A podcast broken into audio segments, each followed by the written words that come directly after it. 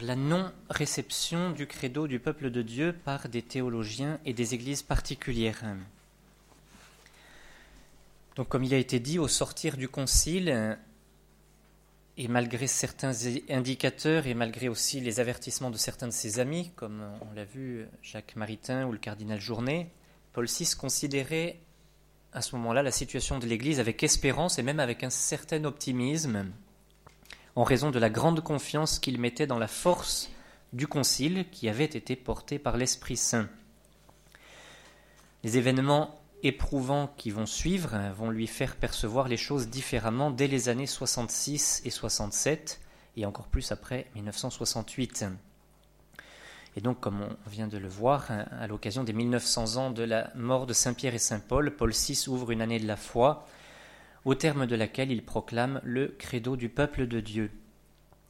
Alors nous allons voir euh, maintenant l'attitude dans les années, les décennies qui vont suivre de certains théologiens, de certaines églises particulières dans cette période mouvementée, en évoquant dans une première partie la contestation croissante de la foi que Paul VI essaiera d'endiguer par euh, la proclamation du peuple de Dieu. Et puis, dans une seconde partie, on donnera quelques témoignages concrets de cette non-réception par euh, des théologiens et des églises particulières. Donc d'abord, un contexte de contestation croissante. Assez vite après le concile, des réactions de théologiens et d'évêques vont montrer à Paul VI que certains d'entre eux n'ont vu dans le concile qu'un point de départ vers une ouverture toujours plus grande et sans discernement au monde. Donc d'abord, avant quelques éléments encore du contexte de contestation, avant 1968, entre la fin du Concile et 1968. Trois points en Belgique d'abord. Donc en 1967, Paul VI avait écrit une encyclique qui confirmait le célibat des prêtres, juin 67. Le 19 mars suivant, l'archevêque de Malines-Bruxelles, le cardinal Suenens, écrit au pape une lettre publique pour lui demander de soumettre au prochain synode les questions du célibat des prêtres et de la régulation des naissances. Donc en clair, c'est évidemment une manière de contester l'enseignement qui vient d'être donné dans une encyclique par le pape. Trois mois plus tard, donc euh, entre-temps euh, avait été publié l'encyclique Vitae dans une interview retentissante le même cardinal Suenens dénoncera, euh, c'est une citation de lui, la tendance centralisatrice, juridique, statique, bureaucratique qui prévaut à Rome, et il demandera que les grands textes ne soient plus élaborés par le pape seul, mais en collaboration avec tous les évêques. Donc là aussi, c'est un refus clair de cette nouvelle encyclique d'Humanité. Il va recevoir le soutien de théologiens comme Hans Kung ou Karl Rahner. En Hollande, donc euh, je ne vais pas répéter ce qu'a dit sœur euh, Ursule, donc paraît le nouveau catéchisme, avec effectivement, vous avez vu plusieurs points en contradiction avec la foi, finalement ça en fait quand même pas mal. Euh, donc des plaintes étaient parvenues à Rome, et effectivement les demandes que Paul VI fera pour que ces points soient corrigés, pour ainsi dire, ces corrections verront le jour, mais publiées à part, donc elles ne serviront pour ainsi dire à rien. Et là aussi, le cardinal Alfrink, donc archevêque d'Utrecht, euh, n'a pas, pas, accepté de publier ces, corrections dans, les catéchismes. En France, alors en France, le 24 juillet 1966, le cardinal Ottaviani, qui était le préfet de la Congrégation pour la doctrine de la foi, va envoyer au président des conférences épiscopales, donc dans le monde, une lettre qui s'appelle Erreur doctrinale et danger pour la foi. Il écrit dans cette lettre On doit regretter que de divers côtés soient parvenues des nouvelles alarmantes, retenez le terme, au sujet d'abus grandissants dans l'interprétation de la doctrine du Concile, ainsi que d'opinions étranges et audacieuses apparaissant ici et là, et qui troublent grandement l'esprit d'un grand nombre de fidèles. Et puis le, cardinal Ottaviani évoque dix erreurs qui concernent entre autres la révélation, la personne de Jésus, l'Eucharistie, le péché originel, la théologie morale. Et donc le, Rome demande aux conférences épiscopales d'envoyer un rapport sur ces erreurs et sur la manière dont ces erreurs sont répandues ou non dans les, lieux où elles se trouvent. Quelques semaines plus tard, donc, les évêques de France réunis à Lourdes pour l'assemblée plénière de la conférence épiscopale étudient la réponse à donner à ce document. Monseigneur Veuillot, alors évêque coadjuteur de Paris, dit à la presse Il n'y a pas actuellement de motif d'alarme. Précisément le même mot qui est repris en, contradiction avec. Euh, pas de motif d'alarme, de pessimisme, et l'attitude des évêques veut être très constructive. Une certaine effervescence de la pensée dans le secteur profane a naturellement un retentissement dans le domaine théologique. S'il y a des manifestations ici ou là de quelque pétulance, elles, ont plutôt au fond, elles sont plutôt au fond une invitation continuelle au travail théologique. Et puis au mois de décembre, donc ça c'est une, prise de position euh, personnelle dans, la presse, et donc au mois de décembre, la conférence épiscopale française envoie sa réponse officielle à Rome, dont voici quelques extraits. Donc au début, il est dit Sans doute des évêques ont-ils regretté la forme donnée à cette interrogation euh, Par Rome. Il ne suffirait pas de dénoncer le désordre pour le faire cesser. Parfois même, ce serait l'aggraver. Le devoir doctrinal des évêques est positif. Il s'agit plus habituellement de tendances, de courants, de malaises diffus, d'un certain flottement de la pensée. On n'est pas en présence d'un système cohérent. Bref, à considérer l'ensemble de la situation, il n'y a pas lieu de parler d'une résurgence du modernisme au sens historique du terme.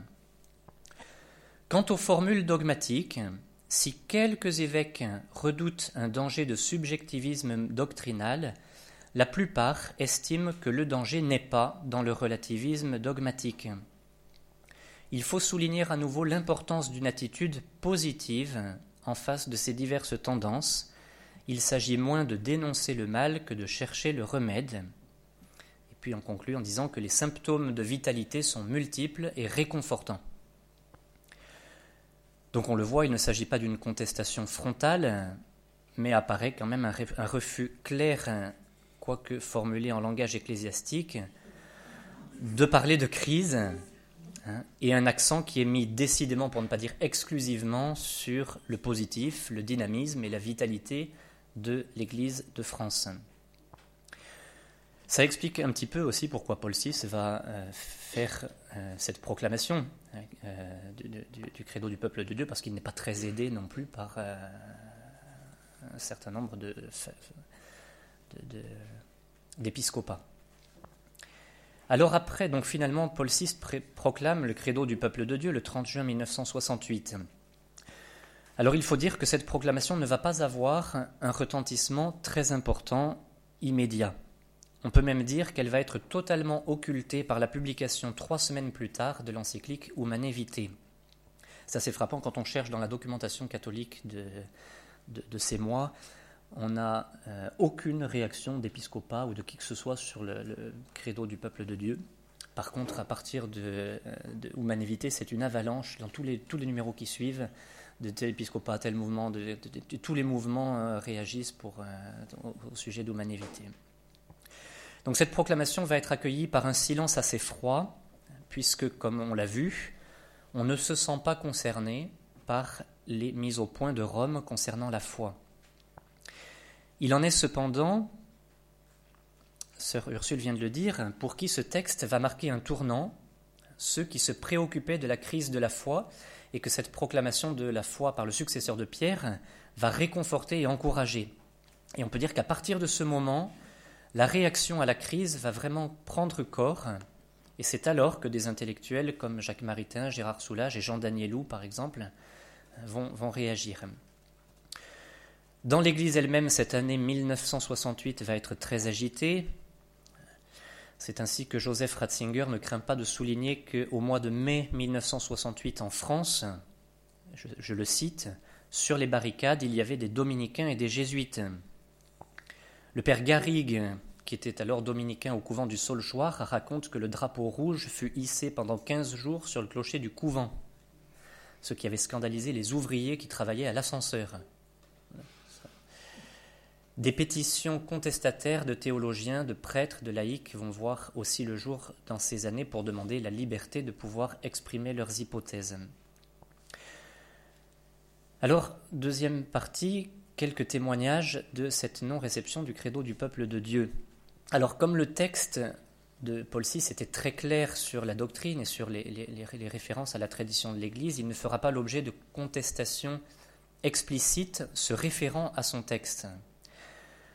Pourtant, des théologiens et des pasteurs vont prendre dans les faits et dans les paroles le contre-pied et démontrer par là l'importance de ce rappel de la foi par le pape Paul VI.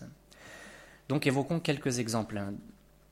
Trois points, on va dire. D'abord euh, quelques aspects de non-réception plus frontale, un deuxième point sur la catéchèse, et puis une non-réception plus voilée. Donc certains vont mener une opposition assez frontale en énonçant des propositions clairement contraires avec la doctrine catholique. Évoquons trois exemples, deux théologiens et un pasteur. Donc le premier, Kung, théologien, professeur dans la même université que Joseph Ratzinger, qu'il a bien connu, et qui va prendre après le concile des positions de plus en plus progressistes. Donc en décembre 1979, la Congrégation pour la doctrine de la foi lui retire son habilitation à enseigner en tant que théologien catholique. Et donc il avait commencé déjà, après ce, credo du peuple de Dieu, hein, il avait continué à écrire notamment des choses contre le dogme trinitaire, qui, euh, défini dans les premiers conciles, est pour lui une spéculation grecque éloignée du sol biblique. Et puis il publiera encore en 1992 un livre dans lequel il remet en cause la plupart des mystères de la foi.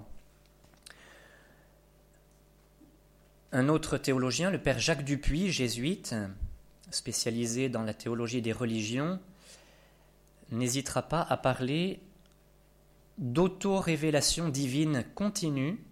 C'est Dieu lui-même qui se révèle, pour lui, hein, par les prophètes et les sages d'autres traditions religieuses, par exemple par le prophète Mohammed. Il écrit ceci, et c'est assez, assez révélateur, une vérité statique et éternelle a cédé la place à une autre, dynamique et historique. Donc la vérité change en fait. Il en résulte une déabsolutisation et une déobjectivisation de la vérité, celle-ci étant toujours dépendante des préconceptions du sujet connaissant et donc susceptible d'être modifiée. Évidemment, il reste plus grand-chose après. Hein. Donc son livre fera l'objet d'une notification de la Congrégation pour la doctrine de la foi en 2001. Et puis un exemple, enfin, je sais pas le mot exemple, enfin, euh, d'un pasteur. Donc c'est, bon, on va mentionner en 1995 l'affaire Gaillot, qui va défrayer la chronique et dont certainement un certain nombre parmi vous se souviennent.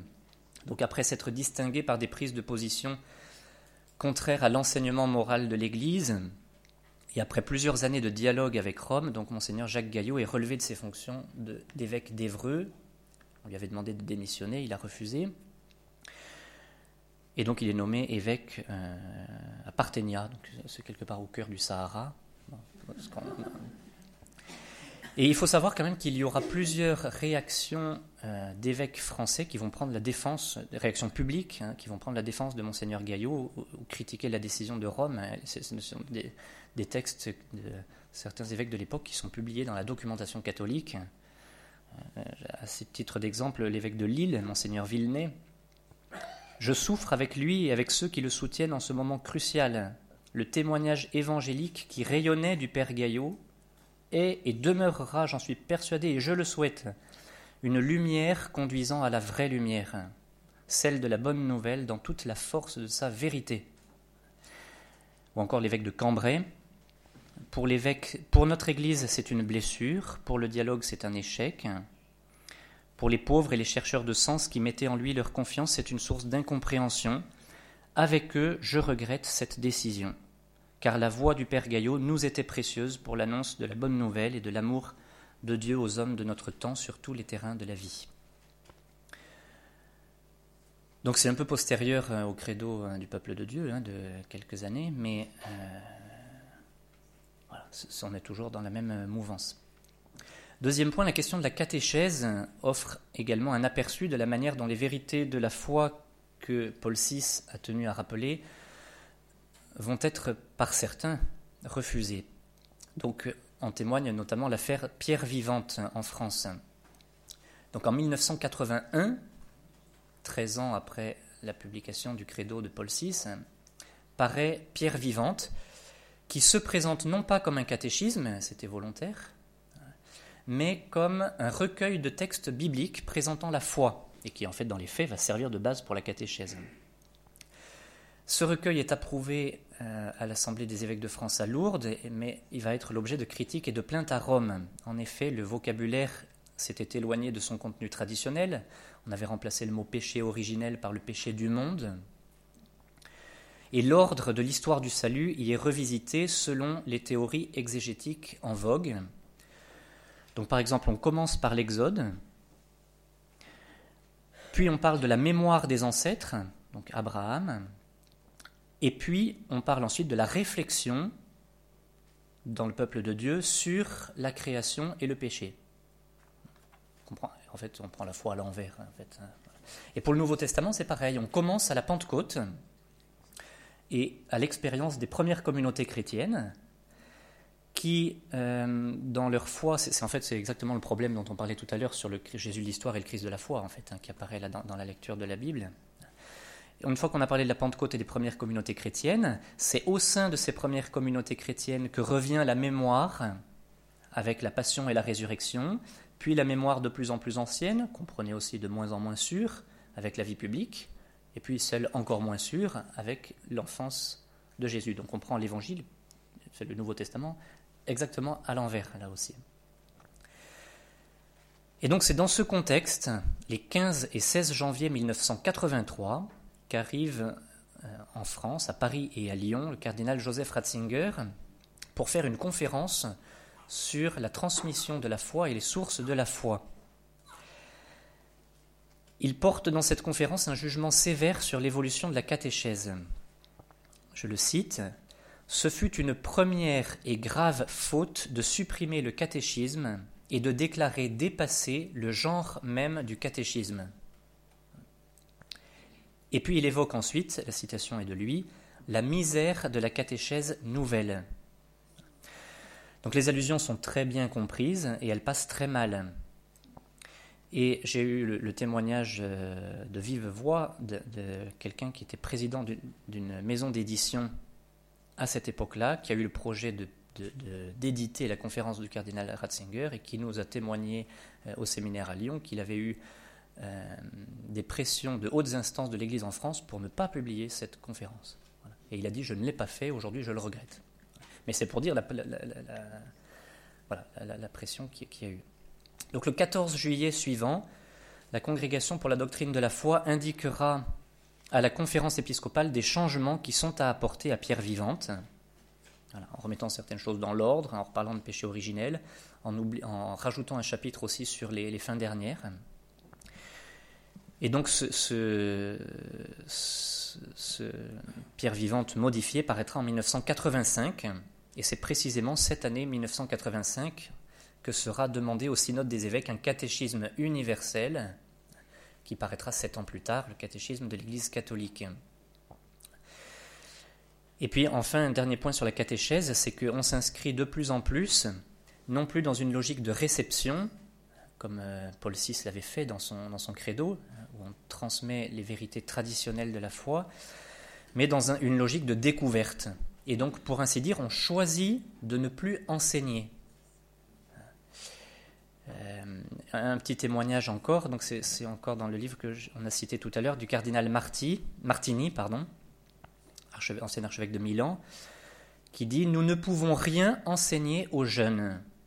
Nous ne pouvons que les aider à écouter le maître intérieur. Et il pose la question Les prenons-nous au sérieux en tant que partenaires égaux ou bien voulons-nous les instruire parce que nous les considérons comme stupides ou dans l'erreur?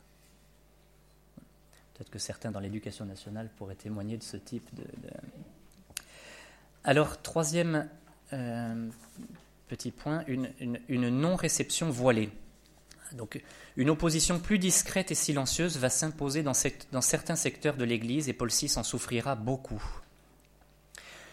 Je vais simplement lire euh, une citation là, de, Paul VI. Devant, euh, ces mots ont été prononcés en 1977, donc un an avant sa mort à peu près, devant le dernier groupe d'évêques français en visite à Limina, à Rome. C'était les évêques de l'Est de la France. Paul VI était très courageux, hein, parce que pour dire ça, l'Église qui est en France traverse, comme d'autres, une crise profonde et manifeste. Dans cette mutation, une certaine et elle manifeste, pardon, dans cette mutation une certaine lassitude spirituelle. Certains adoptent un esprit critique d'avant-garde, même dans des revues catholiques ou d'origine chrétienne.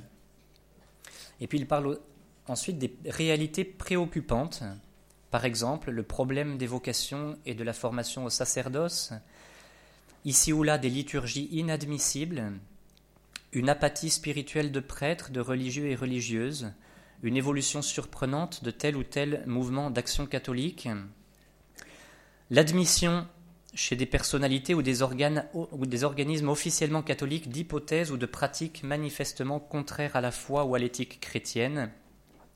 Et nous avons le courage d'ajouter, c'est toujours Paul VI qui parle, un certain complexe anti-romain, selon le titre d'un ouvrage récent.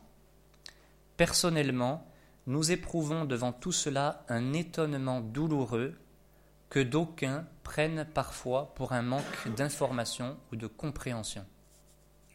C'est ce qui se disait en fait en France à l'époque. On disait euh, Rome est mal informée ou comprend mal la situation en France. Quant aux théologiens, si certains vont prendre avec courage la défense de Paul VI pour protéger la foi de l'Église, d'autres craindront de le faire. Ainsi, le père Congar, dont on parlait tout à l'heure, interrogé par un jeune dominicain de son couvent. En 1968 sur les raisons de son silence, alors que le père Congar dit qu'il ne, en privé qu'il à, ce, à, ce, jeune novice qu'il ne partage pas la contestation qui sévit dans le couvent. Alors le novice lui demande mais pourquoi vous parlez pas? Pourquoi vous avec le poids de votre autorité? Pourquoi vous ne dites pas quelque chose? Et le père Congar lui répondra parce que je ne veux pas passer aux yeux des, jeunes pour un vieux réac comme Lubac ou Bouillet qu'on a cité tout à l'heure.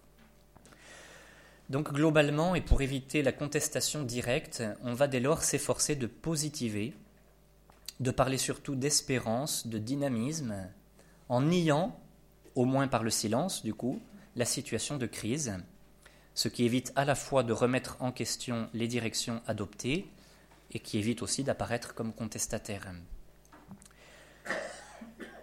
En conclusion, donc le credo du peuple de Dieu de Paul VI est cité 14 fois dans le catéchisme de l'Église catholique. C'est le texte de Paul VI qui est le plus cité, alors que c'est sans doute un des plus courts hein, de Paul VI. Donc c'est un texte important qui a été prononcé, vous l'aurez compris, en une période de crise de la foi. Le père Le Guillou, donc un théologien dominicain, disait en 1971 Nous sommes dans un combat de la foi aux prises, avec une crise comme jamais l'Église n'en a connue même pendant l'arianisme du IVe siècle, qui avait servi de référence à Newman.